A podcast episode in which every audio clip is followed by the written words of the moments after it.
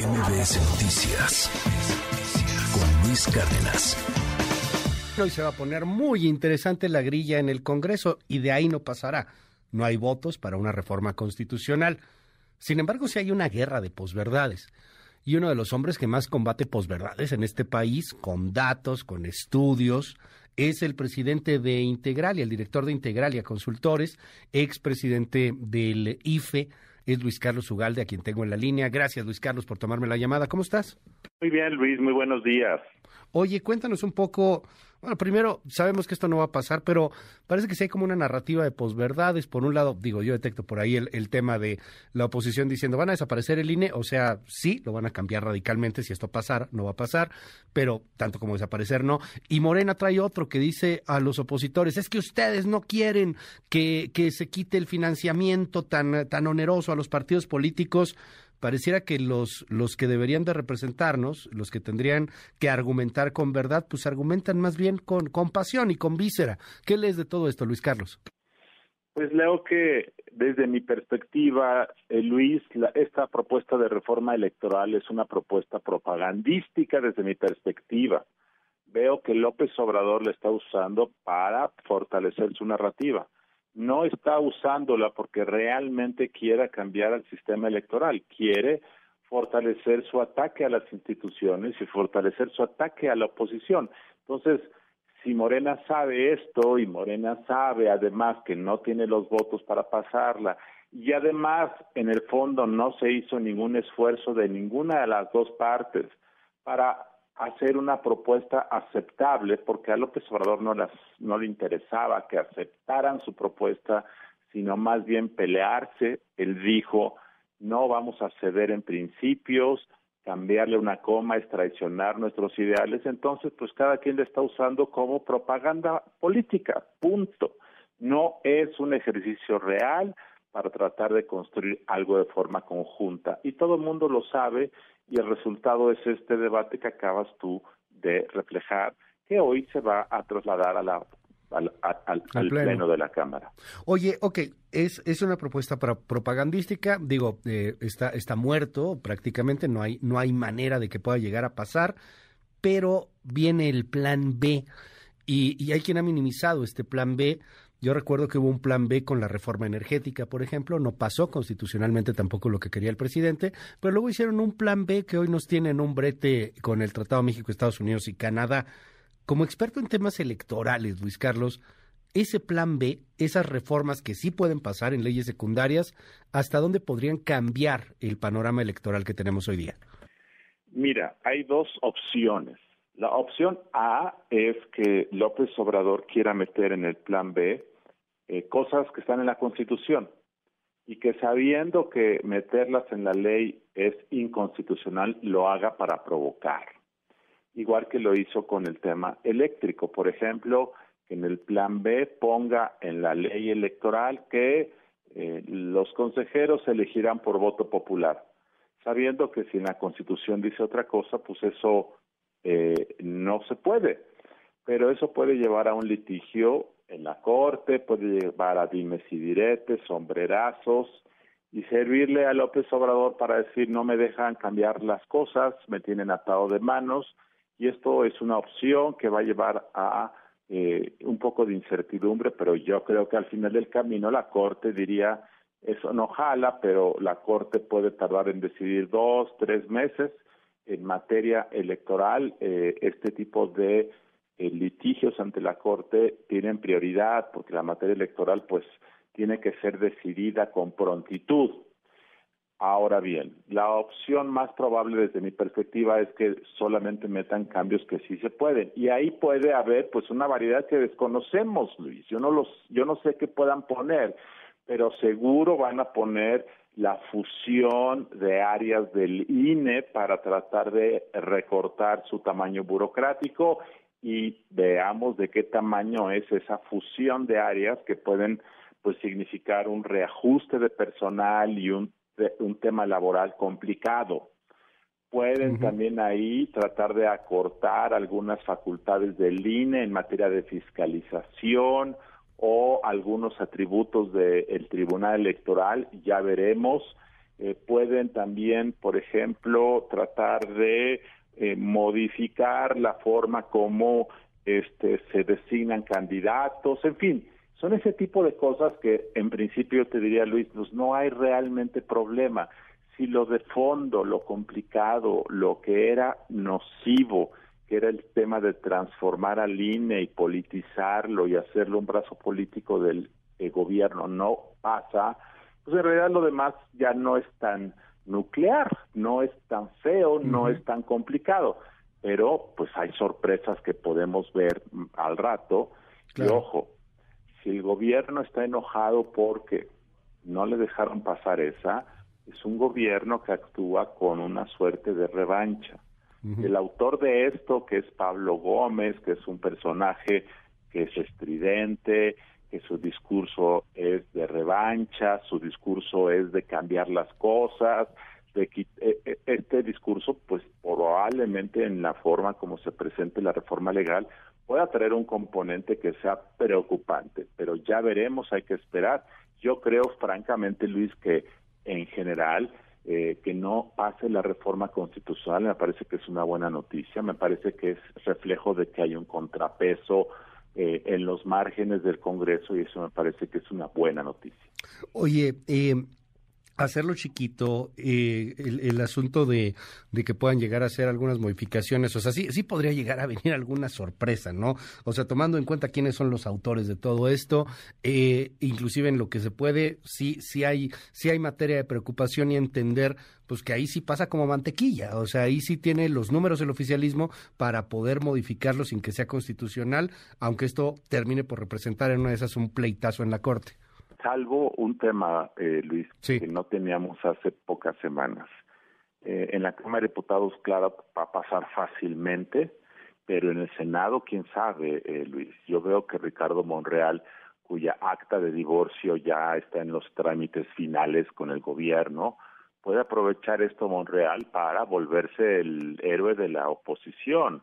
Si Monreal y cinco senadores de Morena, o seis o siete, deciden votar en abstención o votar en contra de esto por considerar que es o inconstitucional o porque es una revancha lo que sea, en el Senado puede quedarse detenida o ser rechazada. Entonces, este factor nuevo que es con eh, que, que, es una agenda personal de Monreal puede cambiar la votación ahí. Puede ser el caso. El factor Monreal. Es un fenómeno nuevo. Sí, el factor Monreal de hecho es nuevo en ese sentido y creo que vale la pena destacarlo. Yo no lo había escuchado, te lo escucho a ti primero eh, y, es muy importante. O sea, si hay un rompimiento, entonces ya hay un bloque opositor de contención a reformas, inclusive no constitucionales, a leyes ordinarias, gracias a, a Monreal y esto, bueno, pues tendría un rédito político importante para para, eh, para Monreal, que seguramente pues ya también dentro de poco no sería coordinador de Morena, habrá que ver qué, qué sucede. Oye Luis Carlos, no quiero aprovechar la oportunidad, ¿qué lectura tienes de la marcha y de las marchas, de la marcha del 13, de la marcha del 27, de, de estos dos Méxicos que parecen eh, totalmente enfrentados y reconciliables en algún punto? Mira, la marcha del 13 pues me pareció una marcha a mí muy emotiva de segmentos eh, apolíticos o segmentos eh, que no salen a manifestarse. Básicamente una buena parte fueron clases medias, eh, sectores de más ingresos, eh, eh, clases medias altas, pero había segmentos de todo tipo, lo cual me pareció un buen ejercicio de grupos que viven en el confort y que rara vez hacen política de expresión y eso me pareció muy positivo eh, y creo que eh, salió por su magnitud algo eh, inédito ahora. Eh, la marcha del 27 pues también tiene cosas que hay que reconocer, aunque haya sido organizada desde el poder. Sí, la convocó López Obrador, se usaron recursos públicos, muchos de ellos de forma ilegal porque se pagaba en efectivo. Pero hay varias cosas que hay que destacar, Luis. Uno es este, esta crítica eh, que había muchos camiones. Este, pues en la del 13 no había muchos camiones porque muchos llegaban en coche. Así es. Y en la del 27 pues no tenían coches. Eh, la segunda es que aunque algunos eran, muchos eran acarreados, y aquí me parece que muchos eh, les ayudaban a transportarse, pero iban contentos. Otros no. A mí me parece que si el gobierno o los partidos ponen autobuses para que la gente se transporte, lo que no se vale es que te pasen lista, porque si te pasan lista es porque ya te están coaccionando. Y hubo muchos pases de lista. Entonces, poner transporte, pues, eh, es parte de un ejercicio de movilizar a los que no pueden por sus medios hacerlo. Pasar lista y coaccionarte, ese es otro tema. Entonces, es mixto, es muy impresionante y las fotos lo demuestran, es la veneración cuasi religiosa al líder. A mí, francamente, esa, esa entrega religiosa a una persona, a mí me parece parte de una política que a mí no me parece saludable para un país, pero para muchas clases, para muchas personas eso es parte de un proceso de politización. También lo entiendo, pero es muy impresionante la veneración. Yo le llamaría veneración al líder. Eh, ahora, la reacción de López Obrador ayer me pareció muy interesante y muy preocupante, porque ayer en la mañanera estaba extasiado de felicidad, en una suerte de desapego de la realidad. Estaba ayer al menos muy contento porque según él la transformación ya es un hecho en México, que lo que falta ya nada más es administrar la sucesión presidencial, diciendo que él no se va a quedar más, diciendo que su esposa tampoco, sin que nadie se lo preguntara, eh, sugiriendo que a lo mejor la nominación del candidato de Morena se adelanta, lo cual nos llevaría a que pues, a lo mejor en enero, febrero, sin llamarla o llamarlo por su nombre, ya hay candidato o candidata, eh, hablando de muchas cosas muy extrañas, en una suerte como de que ya estoy ascendiendo al, al cielo divino de la política y de la historia eso me llama mucho la atención. Ahora, francamente, un presidente que está tan feliz porque su obra se transformó ya en hechos, es un presidente que se está desapegando de la realidad. Es decir, la marcha del domingo, que tiene aspectos cuasi divinos, también afecta la percepción de López Obrador, usted es un presidente terrenal. Entonces, esta, este contraste entre un presidente que siente que pertenece a otra dimensión, que está en un ámbito ya divino histórico y un pueblo que se le entrega como si fuera un enviado de la historia con la necesidad de un país de tener un presidente con los pies en la tierra, un presidente civil, un presidente que tome decisiones, es algo que pues, nunca habíamos visto hace muchos, muchas décadas y que puede llevar a muchos accidentes de las, en los últimos dos años, accidentes en la conducción del país, desapego del cargo, eh, fantasear con los hechos, eh, en fin, yo prefiero que López Obrador esté contento y desapegado a que estuviera furioso y haciendo cosas terribles. Pero esto me llamó la atención. Yo creo finalmente, Luis, que es una lástima la polarización del país. No hay forma de que de ambos lados digan, oye, pues tu marcha tiene... O sea, las dos marchas tienen un componente eh, de participación y de politización que es muy saludable para un país, pero el gran problema es que si no se, hay una aceptación mutua, las dos marchas son autodestructivas, son polarizantes. Claro. Y eso al final no contribuye a una cultura democrática. En esta veneración, en esta, eh, eh, en este ídolo, en este cuasi Cristo, la gente que se arremolina, que se arrebuja frente a él para tocarle un cabello, para tocarle la mano, eh, para, para tratar de tener una foto.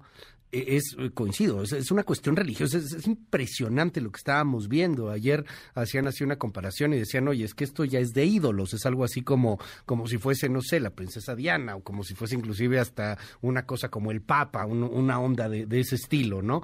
Eh, ¿De qué tamaño será esa veneración en el país, Luis Carlos? O sea, claramente hay gente que vino, mucha gente acarreada, otra gente que venía muy contenta con todo y todo, pero ¿de qué tamaño será el López Obradorismo? En, esta veneración del, del país?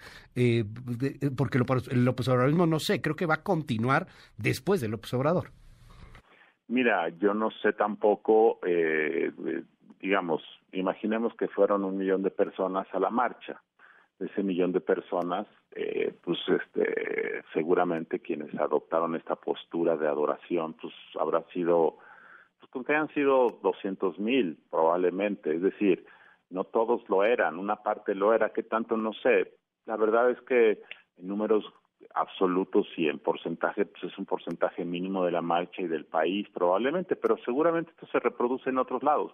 Yo tengo la intuición de que estas personas son aquellos que son parte del partido, son actores movilizadores, son los gestores de recursos, son la gente más activa políticamente.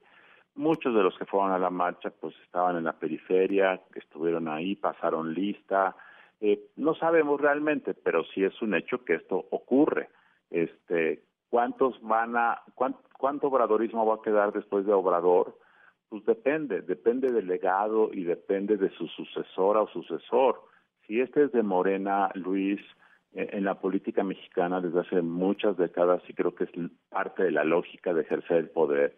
No hay forma de que ejerzas con efectividad el poder si tienes a tu antecesor, su sombra física o espiritual atrás de ti.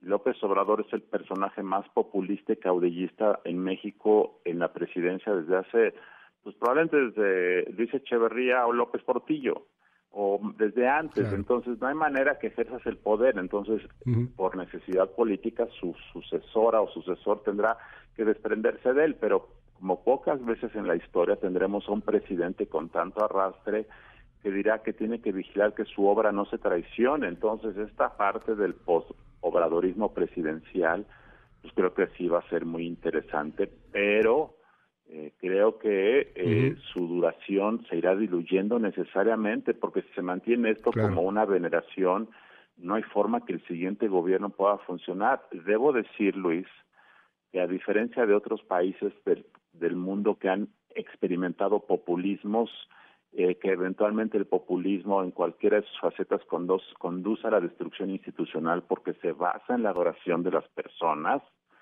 afortunadamente en México no hay reelección y este principio que se, se, va a sostener y que López Obrador no intentó modificar, eh, creo que nos va a dar mucha salud porque esta veneración pues probablemente no sea el preámbulo para construir un país a la medida de una persona.